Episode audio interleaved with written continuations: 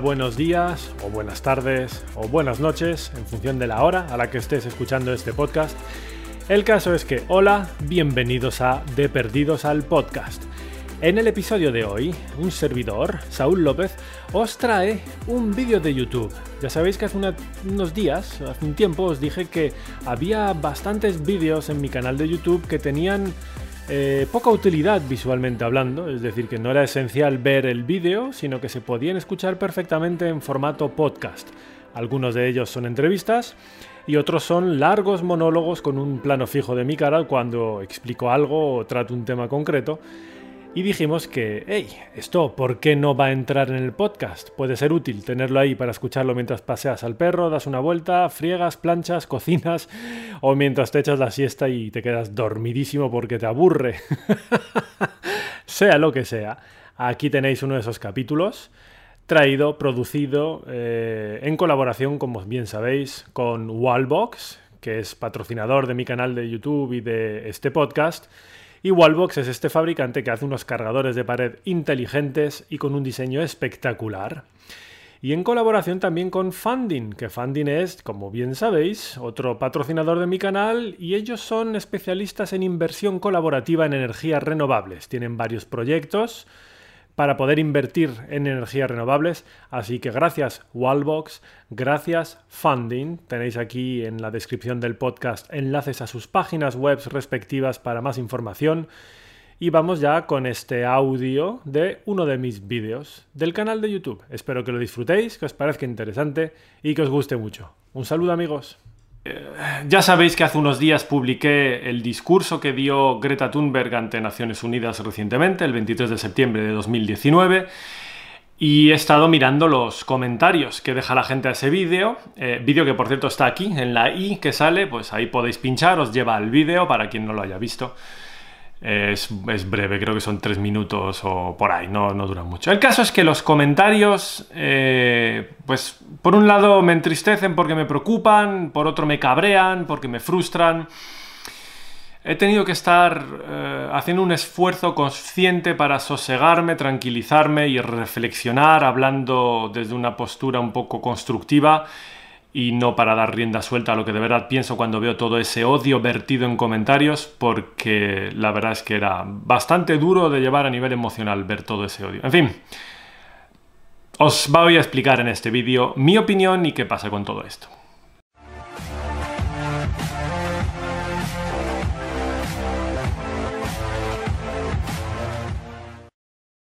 Em, lo que os decía, a Greta Thunberg, una activista climática sueca, una chavala de 16 años, que supongo que muchos conoceréis en este canal, no voy a extenderme aquí hablando sobre ella, eh, y muchísimo menos voy a andar valorando lo que hace. Eh, a Greta Thunberg la invitaron en Naciones Unidas para dar un, eh, un discurso, para hacer formar parte de, los, de las personalidades y los discursos inaugurales en la sesión de esta cumbre sobre acción climática. Eh, y ese vídeo pues lo he compartido y he visto los comentarios de la gente al respecto. Esos comentarios en una aplastante mayoría son negativos. Eh, y desde aquí quiero dar las gracias, es un honor ver que unos pocos han sido positivos. Y no porque simplemente me guste lo positivo y no me guste lo negativo respecto a este discurso, sino porque los positivos se han centrado en el mensaje, y todos los comentarios negativos, la práctica totalidad de los comentarios negativos, se han centrado en la mensajera. ¿Quién es Greta? ¿Qué hace? ¿Qué tiene? ¿Qué deja de tener? ¿Quién la lleva ahí? ¿Quién le escribe el mensaje? Que si la financia Soros y Bill Gates, que si no la financian, que si la manipulan o no la manipulan, que si tiene Asperger o no lo tiene, que si debería estar haciendo otra cosa, que debería ir al cole, que si no sé. Todo sobre el mensajero.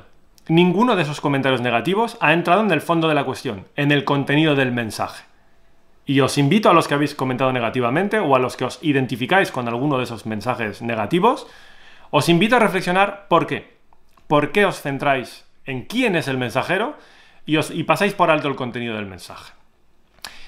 Y para ayudaros a esa reflexión, yo me voy a basar en una de las cosas que dijo la gente, uno de los comentarios principales, que es que ¿qué pinta ahí una chavala de 16 años que debería estar en el colegio cuando hay un montón de científicos que, que son ellos los que deberían estar hablando en Naciones Unidas? Bien, pues En respuesta a estos comentarios, a los comentarios de ese tipo, yo os quiero recordar que los científicos llevan unos 120 años avisándonos. Y de hecho me ha apuntado aquí en un folio las fechas claves. Os las quiero recordar en este vídeo. A finales del siglo XIX, 1890, estoy hablando del año 1890, un científico sueco, el señor Arrhenius, que por cierto ganó el premio Nobel, ya avisó, ya hizo un estudio y ya avisó sobre las consecuencias de la concentración de altos niveles de CO2 en la atmósfera, del aumento de las temperaturas globales, el aumento del nivel de los mares por el deshielo, etcétera, etcétera. Ya habló de cambio climático, de hecho muchos le consideran el padre del cambio climático de las teorías y del análisis científico sobre el cambio climático. 1890. En 1890, por supuesto, lo que se andaba quemando a casco porro era carbón. Y en 1890, la ciencia ya dijo, cuidado, esto de andar quemando carbón es mala idea. Ya en una época bastante más reciente que muchos habéis vivido, la práctica totalidad de los que ven este canal, o bueno, hay mucho joven, no, no lo habéis vivido, pero os lo recuerdo. Ya a finales de los años 70 hubo científicos basándose en muchos estudios, en análisis ya modernos, con datos utilizados con muestreos por satélite, etc. Ya lo dijeron, em, perdonad, aquí hay un problema con esto de quemar petróleo sin parar. Eh, la quema de hidrocarburos emite mucho CO2 y esto es un problema. Ya lo dijeron en los años 70. En los años 80, Naciones Unidas fundó el IPCC, el International Panel, bueno, os lo digo en español, el Panel Internacional para Cambio Climático. Ese grupo de científicos que trabaja en estudiar el cambio climático, en ver cuáles son sus causas, sus efectos y sus consecuencias, a finales de los 80. A finales no, perdón, se formó a finales de los 80 y en el año 82 ya se publicó el primer informe y ya avisaron, hey, esto de quemar carbón y petróleo es mala idea, a finales de los años 90 os recuerdo también que se, formó, que se firmó el protocolo de Kioto. Más de lo mismo, el enésimo aviso de la comunidad científica de que quemar petróleo, carbón, gas, como si no hubiese mañana, era mala idea. Y ya estábamos viendo que no se les hacía caso una y otra vez Panel Internacional sobre el Cambio Climático, Protocolo de Kioto, los avisos de los años 70, una y otra vez se continuaban disparando cada vez más la emisión de niveles de carbono, de CO2, a la atmósfera, sin control. En el año 2006, porque hasta entonces lo que hacía la gente simplemente es ignorarlo. El aviso. En el año 2006, en Estados Unidos, el ex, el ex candidato presidencial Al Gore publicó el famoso documental Una verdad incómoda donde intentaba de una forma sosegada, calmada y pausada, aportando datos científicos, explicar la situación y avisar del peligro inminente. A partir de ese momento, claro, como lo había hecho Al Gore, la comunidad política y los republicanos, básicamente, en Estados Unidos, se echaron encima. Ya dejaron de ignorar el problema y de ignorar los avisos. En ese caso lo que fueron es atacar.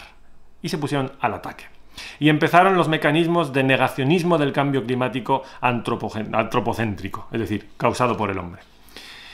Y en 2015 tuvo lugar la COP21 en París, la Conferencia de Naciones, Naciones Unidas sobre el Clima, donde ya se marcaron unos objetivos de que había que tener limitado el aumento de la temperatura global a 2 grados centígrados como máximo, fijando además como un objetivo ideal el de limitarlo a 1,5. Ya se asumía que era imposible evitar el calentamiento global, fruto del cambio climático, y entonces se marcaron una serie de objetivos para limitarlo. Esto en 2015. ¿Qué pasó? A continuación Estados Unidos, las elecciones nos trajo al amigo Trump como presidente. Estados Unidos, por tanto, se salió de los acuerdos de París y el, hecho es que en el año 2018 el nivel de concentración de CO2 en la atmósfera ha aumentado un 3,4%. Ya superamos las 400 partes por millón y esto básicamente es un resumen de que una y otra vez desde hace 120 años los científicos están avisando constantemente de la situación catastrófica actual, del peligro inminente ¿Y qué ha hecho la gente? Ignorarlo. Y cuando lo han dejado de ignorar, lo que han hecho es atacarlo, denigrarlo y mentir al respecto. Y entonces llega Greta Thunberg, una adolescente, y en el año 2019 suelta verdades como puños a los líderes mundiales en las Naciones Unidas, en Nueva York, y la reacción es destrozarla, criticarla. Y sobre el aviso, ¿qué tenéis que decir? ¿Qué opináis? ¿Negáis la existencia del cambio climático? ¿O negáis que sea antropocéntrico?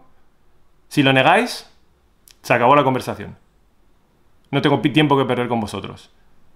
Si seguís planteando problemas sobre Greta Thunberg, sobre cómo fue, quién se lo paga, por qué no está en el colegio, cuántos años tiene, si gesticula mucho o no, si se enfada o no, si hace teatro o no, si vuestro problema es ese, os voy a decir una cosa. El problema que tenéis no se llama Greta Thunberg. Cualquier adolescente de su edad podría haberla reemplazado y haber soltado el mismo discurso.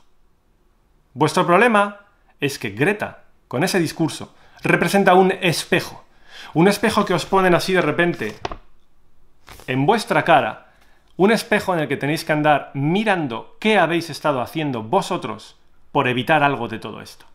Porque cuando Greta dice, ¿qué le diréis a vuestros hijos cuando crezcan y os pregunten, papá o mamá, ¿por qué no hiciste nada para mitigar el cambio climático? Eso duele. Ese es el problema del discurso de Greta Thunberg que os confronta ante una realidad que pone en entredicho vuestro comportamiento. Desde aquí os quiero recordar una cosa. Mi canal de YouTube no es un canal para andar haciendo el idiota con coches. Mi canal de YouTube, y esto lo he dicho en repetidas ocasiones desde el inicio, es un canal encaminado a acelerar la transición energética y la transición hacia la movilidad eléctrica. Es urgente descarbonizar la economía, es urgente alcanzar la neutralidad de carbono, es urgente dejar de quemar combustibles fósiles, hidrocarburos, tanto para generar electricidad como para desplazar vehículos. Es urgente. Y eso es lo que he explicado una y otra vez en mi canal de YouTube. Hay una entrevista que me hicieron en Radio Las Palmas que dura una hora en la que explico todo esto. Pero como dura una hora, lo han visto 8.000 personas. Ahora, si yo subo un vídeo diciendo que se ha roto el tirador de mi coche, lo ven 100.000 personas o más. Si yo ya sé cómo funcionan las redes sociales y conozco muy bien cómo funciona YouTube, llevo tres años y pico subiendo vídeos. Conozco la dinámica y conozco cuál es mi público. Y yo sé que dentro de ese público hay un número de seguidores interesantes, concienciados, responsables. Y a vosotros, de verdad, gracias por estar ahí y seguir ahí, a pesar de que todos los demás están para lo que están. Si no os gusta lo que estoy diciendo, si te sientes atacado, agredido, cabreado por eso que estoy diciendo, entonces formas probablemente parte de ese grupo de seguidores que en este canal sobra. Te puedes ir, quitar la suscripción, dejar de ver mis vídeos. Me harás un favor, a mí y a todos los demás que estamos aquí para algo más serio, luchando por un cambio. Un cambio que, por cierto, encima te va a beneficiar. Además, aunque estuviésemos equivocados y el cambio climático no fuese tal y como se describe, y las consecuencias no fueran las que están analizando todos los científicos, si estuviésemos equivocados, ¿qué tiene de malo? ¿Qué tiene de malo acelerar una transición de un mundo que está consumiendo un recurso agotable y hacer una transición hacia un mundo que utiliza un recurso inagotable, tecnológicamente más avanzado, más limpio? con menos contaminación. ¿Qué tiene de malo? No ir por dónde cogerlo. En serio, reflexionad. Greta Thunberg os ha puesto un espejo ante vuestros ojos y os tenéis que estar mirando a la cara planteándoos, ¿qué hago yo para ayudar a limitar los efectos del cambio climático? Y ya sé, ya sé, muchos estáis ahí reaccionando, cabreándos, escribiendo mensajes de odio. Tú que eres rico, yo soy rico. Tú que eres rico y tienes dinero, te puedes comprar un Tesla. Que no es solo Tesla. Que no va solo de comprarte un coche. Que tú podrías andar más, ir más en bici, utilizar más el transporte público. Estoy seguro de que podrías. Al igual que hay en ocasiones en las que no es realista pretender ir en coche, perdón, no en coche, pretender no ir en coche a un determinado sitio. Lo sé. Yo he vivido en Noruega. A mí me han dicho que por qué no iba en bici a trabajar, para predicar con el ejemplo. Yo he tenido inviernos a menos 15 grados durante tres meses. No, no puedo ir en bici a trabajar con menos 15 grados. O sí, sí podría. Pero no es realista. Hay muchas cosas que podéis hacer. Podéis dejar de comer carne, o por lo menos carne de origen vacuno. La industria cárnica mundial, las emisiones de metano de la industria cárnica que crea, que cría, perdón, eh, ganado vacuno y toda la deforestación asociada al mismo es otra de las enormes fuentes de emisiones de gases de efecto invernadero. También podríais comer menos carne. Yo no digo que os hagáis veganos de la noche a la mañana. Podéis dejar de comer un determinado tipo de carne, el de vaca. ¿Lo hacéis? ¿Os lo habéis planteado? Hay mil cosas que podéis hacer. Ser más eficiente en vuestro comportamiento, pensar en vuestro impacto, vuestra huella ecológica, pensar en qué consecuencias tiene lo que consumís. Si te compras algo que viene de China y vives en Europa, por ahorrarte 5 euros, a lo mejor no es un comportamiento responsable. Y sí, de nuevo, son solo ejemplos y yo no soy perfecto, porque sé lo que estáis haciendo, lo veo venir. Ahora estáis yendo a por mí.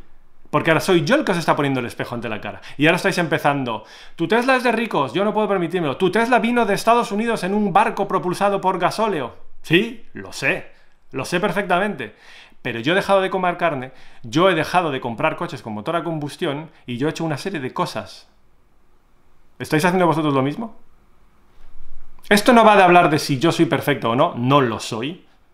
Yo tengo una huella ecológica, yo tengo una huella de carbono, hay actividades que yo llevo a cabo en mi día a día que son dañinas y emiten mucho más CO2 de lo deseable, lo sé. Esto no va de juzgar o valorar qué hago, no va de juzgar o valorar qué hace Greta Thunberg, va de escuchad el mensaje y plantearos vosotros qué podéis hacer para ayudar. Reaccionar con odio, ponerse a la defensiva, no ayuda no os ayuda a vosotros mismos y por supuesto no ayuda a vuestros hijos y las futuras generaciones. Desde aquí, por favor, os invito a la reflexión. Muchas gracias.